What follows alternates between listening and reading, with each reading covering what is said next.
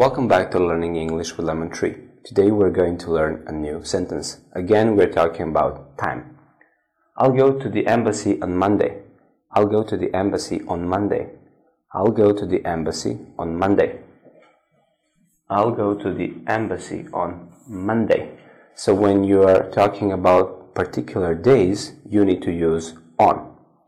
When you're talking about particular or specific days, you need to use on. On Monday, on Monday, on Tuesday, on Wednesday, and so on. I'll go to the embassy on Monday. Thank you for watching. See you in the next video.